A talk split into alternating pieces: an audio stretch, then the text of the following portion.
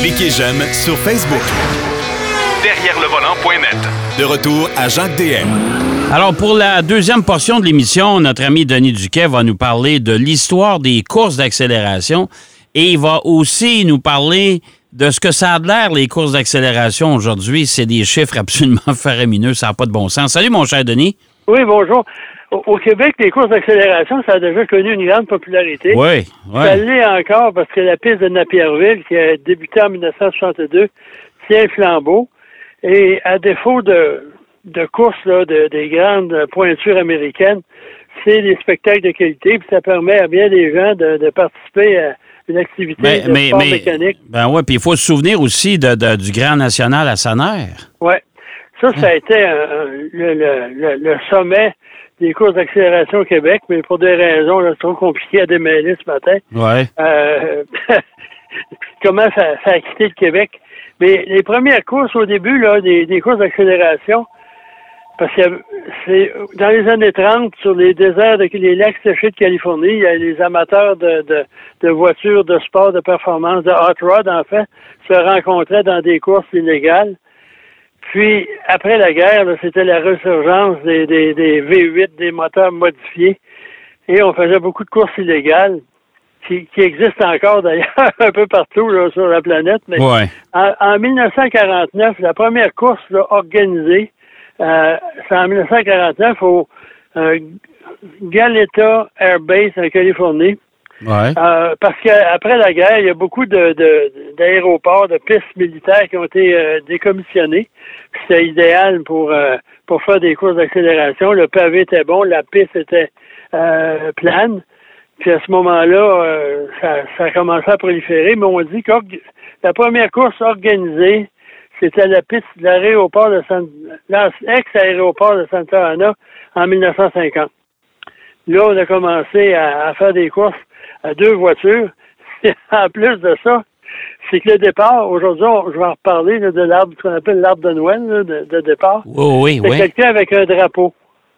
Et là, les voitures se reculaient jusqu'à une clôture. Il y avait la piste de départ. Puis là, faisait, il actionnait son drapeau. Puis là, les voitures partaient. Puis ils se donnaient un élan. Puis ils partaient. Puis ils étaient chronométrés. À l'autre bout, il y avait un autre gars avec un drapeau pour marquer la fin de la course. Et c'est là, d'ailleurs, quand on a commencé à faire des départs arrêtés avec euh, un- un signal lumineux, on a réalisé que la longueur de la piste de compétition, c'était un quart de mille, 1320 pieds. C'est le même que c'est devenu la référence, euh, la distance officielle. C'est arrivé par un pur hasard. OK. Puis l'arbre de Noël qu'on parle, là, qui, qui gère toutes les courses, qui est maintenant depuis, je crois, euh, une dizaine d'années avec des DEL, euh, s'est inventé à la fin des années 50 par euh, Wilfred David euh, de la Louisiane, puis quelques quelques mois ou une couple d'années plus tard, il a vendu ça à Chronodeck euh, Corporation, qui fabrique ces, ces appareils-là encore aujourd'hui, qui est mandaté par la NHRA, qui gère tout ça, ces courses d'accélération-là. Ça a été fondé en 1951. OK. Puis de 51, après, là, il y a eu une prolifération de, de pistes d'accélération. Et à l'époque, si on regarde sur Google, le paquet de, de voitures modifiées de hot rod, là, euh, c'est pas comme aujourd'hui où on a euh, les dragsters, on a les funny cars, les pro stock, puis les voitures légèrement modifiées, les motos. C'est tout du, du, du coup Ben, disons, disons que c'est mieux. Disons qu'aujourd'hui, ouais, c'est ça, c'est mieux régi. Dans ce temps-là, c'était, c'était un peu euh, va comme je te pousse, puis euh, Oui, bon, puis regarde. une évolution, là, on voit les voitures au début. Puis à une certaine époque, ce qu'on appelait des slingshots. le pilote était assis derrière les roues arrière pour avoir une meilleure adhérence. Ouais, ouais, ouais, ça. Ça donne une idée. Il y en a, ça ressemble à un, un dragster, mais il y a une cabine pour le protéger le pilote du, vent. faut dire qu'aujourd'hui, les dragsters ont une espèce de petit canopé.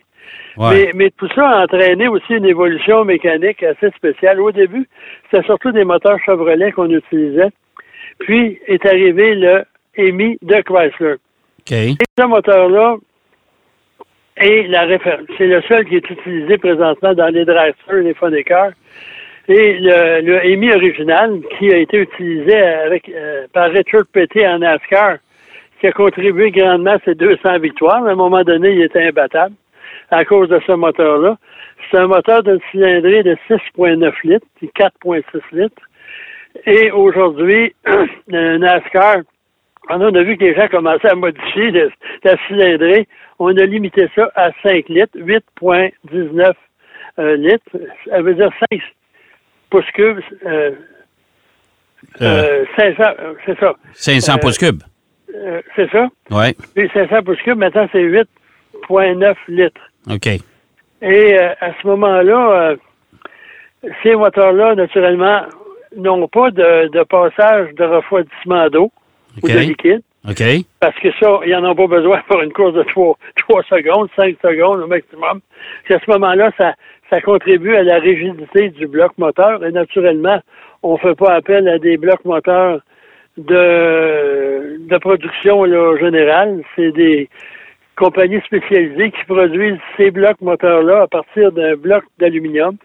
Ouais, puis ces blocs moteurs-là, ces, ces moteurs-là, en plus de ça, là, ils font ils font une course et euh, faut les faut les changer puis les, les refaire là.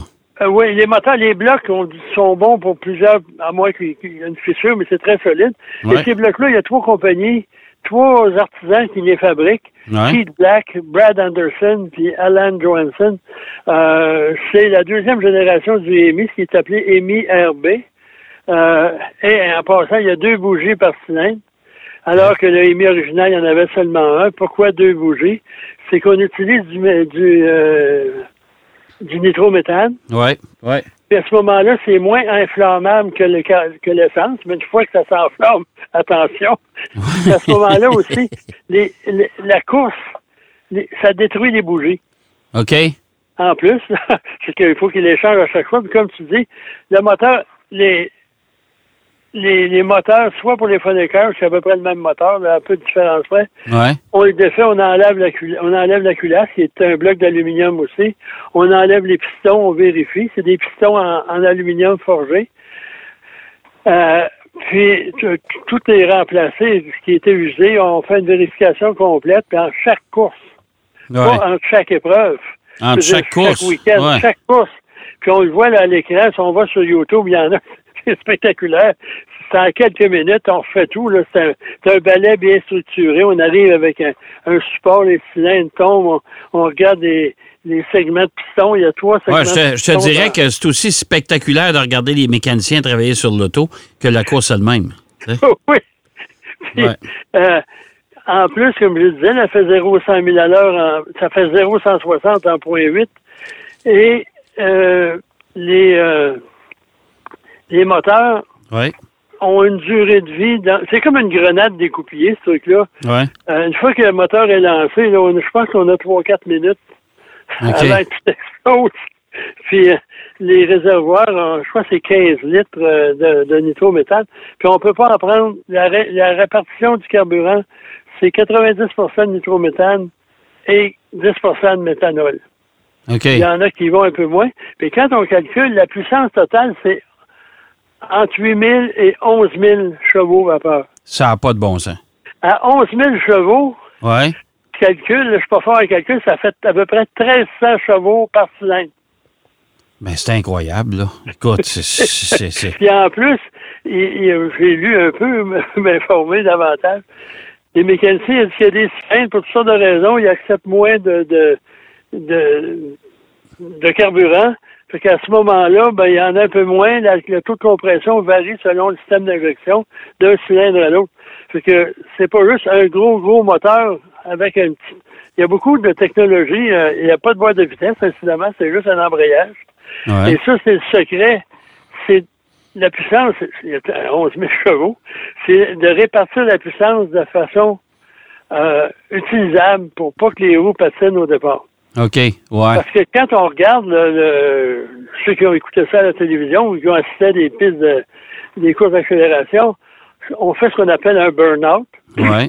Là, ça fait un chaud de boucan. Là, on fait patiner, patiner les roues, on avance un peu, on recule. Ça a pour but, premièrement, de réchauffer les, les pneumatiques et en plus de, de mettre du caoutchouc sur la piste Ouais. pour Ouais. faciliter l'adhérence. Ouais. Et à ce moment-là, ben, il y en a, il y a le, le, le temps de réaction de la personne Ouais. et en plus, la gestion des, des embrayages. Puis euh, aussi, il y a beaucoup, beaucoup de, de, de mesures de sécurité. Il y a une espèce de, de, de on dit une couverture en dessous du moteur parce qu'il explose pour pas que l'huile se répande partout. OK. Le compresseur, parce qu'au-dessus de tout ça, il y a un compresseur de type Roost et la pression est à peu près 35 pieds euh, de, de, de pression. Ouais. Et le moteur, la, la taux de compression est quand même assez... euh, par- il y a des voitures aujourd'hui qui ont 9, 8, 9 euh, livres de pression. Ouais. Tandis que ça, il y en a 6.8, 6.7, tout dépendamment des, des moteurs. Mais le résultat est assez spectaculaire parce que le, le record absolu, c'est 335 000 à l'heure. 1000 à l'heure? ouais. Hi. 335 000 à l'heure. OK. Ça fait vite, monsieur. Oui. Et c'est pour ça qu'au début, et dans les petites catégories, ça dépend des, des- des circuits, c'est le quart de mille, Ouais. euh, les moteurs ordinaires, tandis que les dragsters puis les, Les les c'est 1000 pieds. Parce que là, si tu ajoutes un autre 300 pieds à vitesse que ça va, ça va, ils vont, ils vont passer de 400 000 à l'heure. Puis, immobiliser ça, ça s'arrête par des parachutes. Ouais. Ouais. Il n'y a pas d'autre chose à faire que ça. Puis là, le, le pilote, il a l'air d'un extraterrestre. Il a une espèce d'habit, un habit euh, très capitonné pour euh, un, un casque de protection, le système ANS pour euh, le cou, un masque, des gants gigantesques, parce qu'il faut se protéger. Parce que ça, la grenade, puis il faut pas oublier que les funneckers, si le moteur est à l'arrière dans les, les dragsters, il est entre les jambes du pilote dans un funnecker. Ouais. Puis si ça explose, là, si la tête du moteur sort de là, là euh, t'as intérêt à être protégé. Ça. euh, Oui, mais il y a, il y a des, il y a des boulons euh, explosifs aussi qui résistent pas à la pression. Fait que quand le, euh, pour pas que tout explose par le dessous, là, le compresseur, il va sortir, il va partir en l'air.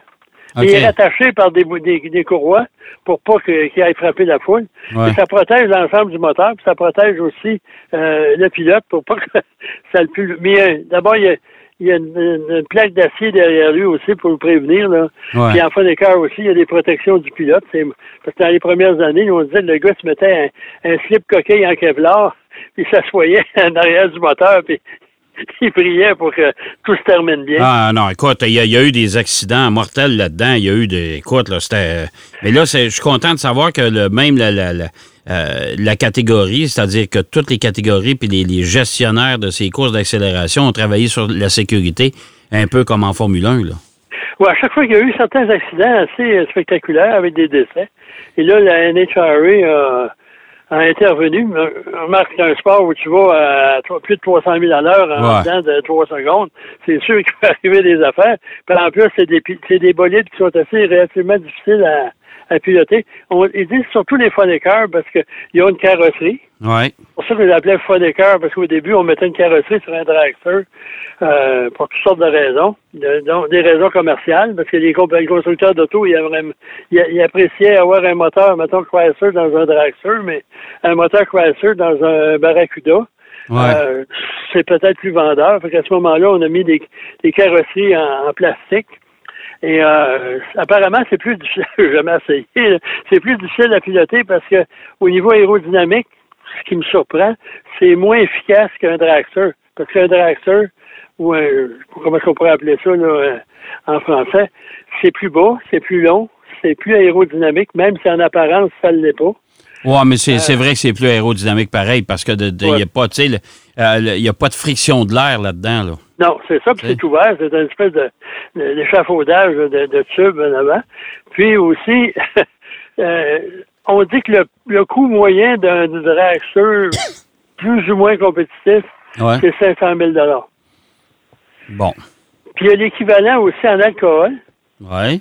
Un moteur est alimenté par de l'alcool. Mhm. À ce moment-là, la puissance est estimée à 4000 chevaux. OK. Et là, la le- par contre, le temps d'accélération, etc., c'est quand même, je crois, il y a une seconde de différence.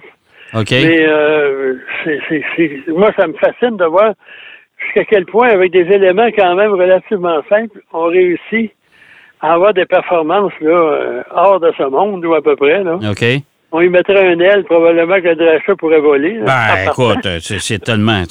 C'est vraiment démesuré, c'est spectaculaire. Moi, j'ai déjà assisté, euh, quand j'étais tout jeune, euh, une ou deux fois, je pense, au Grand National à Saner. Et je peux, je peux te dire une chose. Quand les, les, les dragsters et les funnickers décollaient, euh, écoute, tout, tout branlait de partout. Ouais, et euh, ça te prenait des bons bouchons d'oreille. Le niveau sonore d'un dragster ou d'un phonécœur, c'est 155 décibels. Ça n'a pas de bon sens, ça. Et le niveau de, de, de douleur sonore, c'est 125. Ah non, non, ça prend, Puis, ça prend euh, des bouchons. Une conversation comme on a, nous présente 55 décibels. Oui. Et un marteau-piqueur dans la rue, lorsqu'on est à 20 mètres du marteau-piqueur, c'est 90 décibels. Bon. Fait Mais aussi, là, moi, j'ai, j'ai, été, euh, pas participé, mais j'étais à certains euh, grands nationales là, pendant 3-4 ans en tant que photographe. J'étais sur le bord là, de, ouais. Des, des voitures. Puis il y a comme une espèce de vague sonore qui nous traverse. Là. On- c'est pas, c'est, c'est physique, c'est pas juste euh, sonore. ça. Non, non, non. Puis comme tu dis, quand il- le moteur coupe puis arrête, il y a un silence de peut-être 5 secondes. là, tout le monde est comme ah, ils sont sous le choc.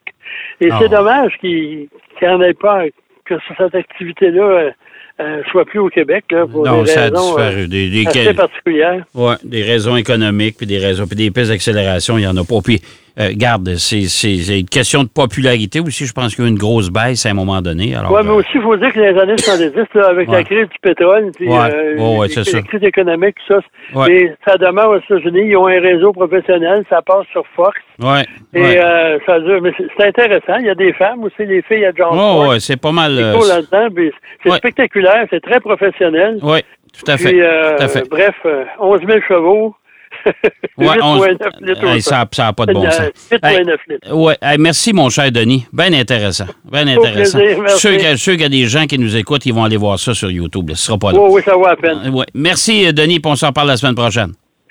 Très bien, bonne semaine. Denis Duquet qui nous parlait euh, justement des courses d'accélération, un peu d'histoire de courses d'accélération, mais de ces fameux bolides qui euh, font trembler la planète au complet, c'est le cas de le dire. On va aller faire une pause. Au retour de la pause, Philippe Brasseur nous parle de F1, les écarts entre certains pilotes de la même équipe, dont Pérez, on parle de Lance Roll et on va parler surtout de, de Vries, qui, euh, lui, a perdu son volant chez AlphaTauri, puis on ramène un ancien pilote euh, de F1 qui avait perdu son volant, lui, l'an dernier. À tout de suite. Derrière le volant. De retour après la pause. Pour plus de contenu automobile, Derrière le volant.net.